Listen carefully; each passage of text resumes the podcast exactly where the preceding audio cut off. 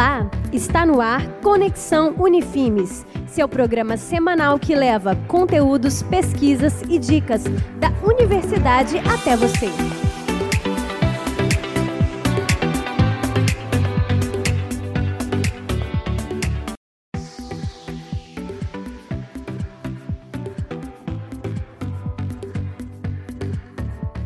Olá, aqui é Daisy Kaiser, repórter do programa Conexão Unifimes, que vai trazer informações da comunidade acadêmica diretamente para sua casa. Fique por dentro das pesquisas e estudos que estão sendo desenvolvidos aqui e a aplicação prática deles na sua vida. Nos acompanhe em nossos canais, arroba Oficial no Instagram e Centro Universitário de Mineiros no Facebook. Estamos também no YouTube. Se inscreva em nossos canais e nos acompanhe. Esta semana estamos aqui com a estudante do oitavo período de Engenharia Ambiental e Sanitária da Unifimes, Vanessa Silva Souza. Vamos falar sobre recursos hídricos, a boa água presente em nossas vidas, mas que hora ou outra ouvimos falar sobre a escassez deste recurso. Seja bem-vinda, Vanessa, e fique à vontade para se apresentar para os nossos ouvintes. Olá, eu sou a Vanessa, eu sou estudante de engenharia ambiental e sanitária e ao longo de todo o nosso curso nós estudamos bastante em relação a diversos aspectos dos recursos hídricos. Mas além assim de quem trabalha na área, de quem faz algum estudo na área, todas as pessoas precisam ter algum conhecimento em relação a isso, porque é algo que faz parte do nosso dia a dia, faz parte de nossas vidas, que aliás é algo muito importante para que a nossa vida exista. Então a gente precisa sim falar a respeito e conhecer um pouco pouco mais em relação às questões em volta do recurso hídrico. Vanessa, por que falar de consumo consciente da água é importante? Bem, por mais que nós tenhamos aí uma aparente abundância de água, é, que a água está aí ocupando 70% da superfície terrestre, se nós retirarmos a água salgada, fica apenas 0,5% que seria ali de água doce. Aí, se desse montante nós ainda retirarmos as águas de difícil acesso e as águas que estão poluídas, sobra aí cerca de 0,003%. Então, você viu que já teve uma grande diferença em relação à perspectiva é, primeira, primeira perspectiva. E além disso, nós ainda temos que levar em conta que a água ela é distribuída de forma heterogênea no planeta, ou seja, tem regiões que vão ter maior abundância, outras regiões que podem realmente sofrer com a falta da água. E juntamente com isso, nós também temos questões relativas à poluição desses recursos hídricos e paralelo a um aumento da demanda. Então, aumenta o consumo de água e nós ainda acrescentamos aí algumas poluições de curso hídrico. E também temos uma variação da distribuição da água ao longo do tempo. Então, tem períodos mais chuvosos, que você vai ter uma maior disponibilidade, e alguns períodos de seca. É, falando em período de seca, nós estamos passando por esse período aqui no Cerrado. É, o que, que essa condição implica no nosso dia a dia em termos de consumo de água? Bem, eu acho que diariamente nós temos que ter uma grande responsabilidade porque nós somos consumidores de água. Então nós temos que fazer esse consumo de uma forma consciente. Mas durante o período da seca, essa necessidade ela pode se tornar mais aparente devido ao déficit hídrico que pode surgir nesse período. Então, atividades cotidianas é, são alguns hábitos que nós podemos estar é, adquirindo durante as nossas atividades cotidianas. Por exemplo, desde o momento que a gente acorda, vai escovar escovar os dentes, vai tomar um banho, nós já podemos colocar alguns bons hábitos em prática em relação ao consumo da água, que seria fazer essas atividades da maneira mais prática possível, tomar um banho rápido, não deixar a torneira escorrendo enquanto você escova. Isso são formas de você estar tá economizando. Ah, eu vou lavar roupa, mas eu vou reutilizar a água da que sai da máquina para lavar a minha área, para dar outra utilidade, reutilizar essa água. Ah, estamos no período da seca, eu não vou lavar a minha calçada com a mangueira, deixar a água água correndo infinitamente. Eu vou dar preferência a passar uma vassoura. Se eu quiser realmente lavar, vou usar um balde, que aí eu controlo melhor a quantidade de água. Então, são algumas atitudes muito simples que a gente pode chamar a atenção nesse período e levar aí para o resto do ano e estar tá sempre aplicando, virar realmente um hábito. E é importante também, né, além desse consumo consciente da água, é, para economizar água do planeta é uma economia financeira também, né? Isso vai refletir diretamente no nosso bolso. E a gente escuta muito falar da falta de água no planeta. Isso é real? A gente vai sofrer mesmo com essa falta de água? Como que isso vai ser? Sim, é uma problemática real. Então, nós já podemos ver que tem algumas regiões que sofrem em relação a isso. É, só que é uma problemática muito ligada à gestão.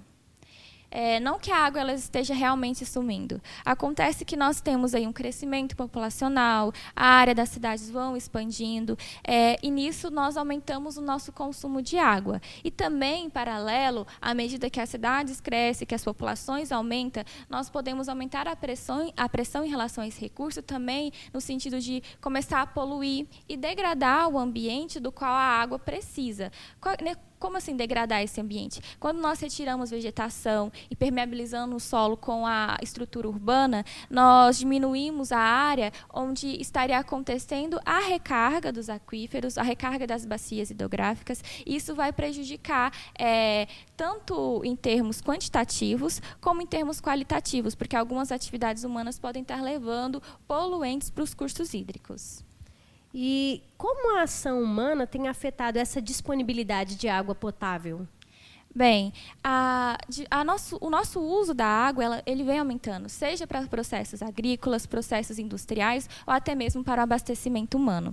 E nesses usos, a maioria deles são não consultivos. O que, que é isso? Nós retiramos a água da bacia e nós não devolvemos essa água utilizada para esse mesmo local. Então, ele às vezes é incorporado em um produto e também, é, cada vez mais, nós consumimos mais. Aí a importância do consumo consciente. Quando nós olhamos para algum produto, seja ele um copo descartável ou uma garrafinha de água que a gente acabou de beber, para a produção desse plástico, foi lá no processo produtivo utilizado água também. Então, cada vez mais que o consumo humano aumenta, também aumenta a nossa demanda por recursos hídricos. E aí, nisso que nós retiramos mais água e pode vir a ter uma déficit lá nesse local, porque está se utilizando mais. Além de que todas as atividades humanas geram resíduos, sejam eles líquidos ou sólidos, e esses resíduos, se não forem gerenciados da forma adequada, eles podem podem acabar no cursos hídricos e se tornando aí contaminantes, poluentes. E como que a qualidade da água pode afetar a saúde da população? Bem, a água ela carrega alguns minerais que são muito importantes para a vida, mas nela também pode estar contido de uma forma mais disfarçada que a gente não consegue ver a olho nu, microorganismos e algumas substâncias químicas poluentes. Em relação aos microorganismos, eu falo dos microorganismos patogênicos, que são aqueles que são capazes de estar causando alguma enfermidade para as pessoas, para a saúde humana, bactérias, protozoários, vírus. Então, é, é muito importante, por exemplo exemplo, não fazer o despejo de efluentes, de esgoto nos cursos hídricos, porque ele vai estar levando alguns é, organismos é, patogênicos que podem estar dentro do organismo dos seres humanos ou de algum animal de sangue quente e eles acabam aí é, carregando alguma doença para as pessoas através dos recursos hídricos. E nós também temos a questão das substâncias químicas, é, sejam elas levadas é, através da, da a chuva é um principal carregador dessas substâncias químicas para a água. Então, choveu, a água passou pela cidade ou passou por uma área agrícola que usou produtos químicos ali é, no seu cultivo, e isso pode ser levado para a água. E muitas dessas substâncias, os seres humanos, diversos animais, não conseguem degradar. No que eles não conseguem degradar, essas substâncias vão se acumulando nos tecidos humanos, é, nas células de gordura. E existem diversos estudos que mostram que isso já é uma problemática real, que causa é, algumas enfermidades algumas doenças, principalmente devido ao potencial cancerígeno dessas substâncias a longo prazo, que seriam aí desenvolvimentos crônicos é, devido a esse consumo prolongado. É, Para lembrar os nossos ouvintes, estamos aqui hoje com a estudante de Engenharia Ambiental e Sanitária da Unifimes, Vanessa Silva Souza. É, Vanessa, como que a população pode saber se a água que está chegando em sua casa é de boa qualidade? Bem, uma forma, a forma mais simples é você realmente estar olhando no talão de água. Ele sempre vai ter lá alguns parâmetros de qualidade que você pode estar olhando. Como é que funciona? Vai ter lá três colunas. A primeira coluna é referente ao parâmetro. É, vai ter pH, cloro, coliformes, coliformes termotolerantes, turbidez. E aí você olha a coluna dos do padrão. Qual que é o padrão? Por exemplo, vamos falar sobre coliformes. É ausência, não pode ter na água. Aí você vai olhar na coluna de resultado. Ah, o resultado está presente. Então está fora do padrão que deveria ser ausente. Então você pode estar sempre fazendo essa conferência. Por exemplo, se a turbidez estiver fora do padrão, é negativo, porque o que, é turbidez? São partículas é, ali que estão nessa água, sujeira mesmo, impureza, sólidos suspensos, que podem estar vinculados a ele algum microorganismo, alguma substância que pode vir a causar algum prejuízo para a saúde humana. Então, olha que você olha o padrão da, da qualidade no seu talão, você vê, nossa, é muito importante eu fazer uma filtração aqui na minha casa, porque eu não posso consumir essa água diretamente. Então, é sempre importante fazer essa conferência. E também, é, sempre saber de onde que vem minha água, para onde vai o meu esgoto. É importante também ter, é, fazer esse questionamento. É, nesse momento de tantas discuss discussões sobre a questão ambiental, qual a mensagem que você deixa para a população? Bem, eu acho que é uma mensagem que já é bastante difundida, mas é muito importante estar sempre reforçando. O que vai fazer a diferença na sociedade são as ações individuais. Então, ah, mas é um trabalho de formiguinha, parece que não faz diferença. Mas se todo mundo pensar assim, ninguém faz nada e a gente não vê transformação nenhuma. O que, que a coletividade ela é composta? Ela é composta de indivíduos. Então, cada um tem o seu papel tem que criar ali bons hábitos diários, que são coisas simples. O que, que é você desligar uma torneira para escovar o dente? É você ver um vazamento de água na sua casa e cuidar disso. É, são ações muito simples. E a gente pode levar isso muito além. A gente pode ver que em tudo que está em nossa volta, no processo produtivo disso, utilizou a água. Então, se eu começo a desperdiçar recursos, é, ah, estragou o móvel na minha casa, eu vou jogar fora. Isso não é sustentável. Não é melhor eu arrumar isso? Porque ali você usou madeira, você usou recursos do ambiente. A gente tem que valorizar os recursos ambientais. Por mais que você tenha várias tecnologias em sua volta, você depende do quê? Do mar puro, de um solo que não esteja poluído e contaminado, de uma água com qualidade, para que então você tenha qualidade de vida. Então é muito importante você pensar assim. E até fica uma mensagem é, de Gandhi que eu gosto bastante, que fala que é preciso que você se torne aquela mudança que você quer ver no mundo. Então, assim, é, é importante que a gente tenha consciência e que transmita essa consciência também para as nossas crianças. Você acha importante falar na educação básica sobre esse consumo consciente? Sim, eu acredito que isso não só na educação básica, os pais também precisam estar tá repassando isso nas atividades cotidianas, porque eu acho que é, esse ensinamento que você tem desde muito cedo, ele é, que, é o que fica mais gravado em você. E as crianças também podem estar passando esse tipo de informação para os adultos. Eu, eu, não, eu, vejo isso muito frequente. Ah, a criança viu alguma coisa na escola, gostou, vai falar para o pai. Então, eu acho que é uma forma de você levar isso para o ensino básico, você acaba levando também esse conhecimento para os pais. Nossa, olha só a atitude que meu filho está tendo, por que, que eu não posso ter isso também? Então, eu acho muito importante, muito válido. E assim, é, no nosso dia a dia, é, você falou a respeito do, da aproveitar a água que a gente utiliza da máquina de lavar. Quais são outras ações que a gente pode desenvolver durante o dia a dia para contribuir com a água?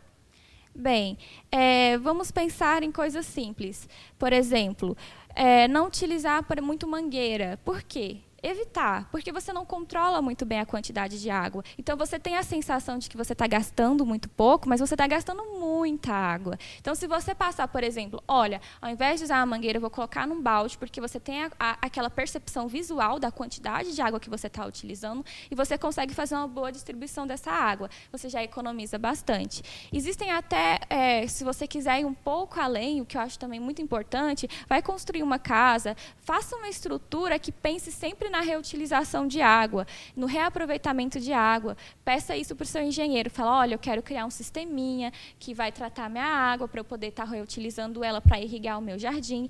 Essas águas que você utiliza, por exemplo, é, para lavar vasilha, numa pia, você pode estar tá pensando sim, em dar uma forma de reutilização.